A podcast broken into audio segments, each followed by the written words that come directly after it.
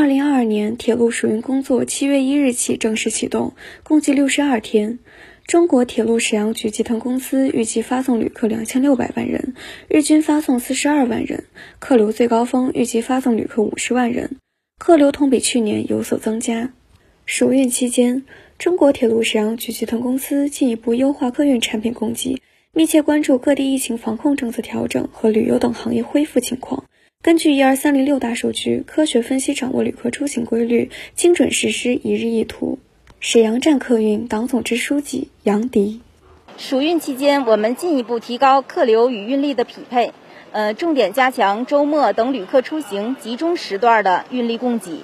把每个周末呢当做小长假对待，进一步增派人力做好引导工作。确保每名旅客出行顺畅。铁路部门严格落实进站测温、通风消毒、预留隔离席位等站车疫情防控措施。新华社记者江兆晨沈阳报道。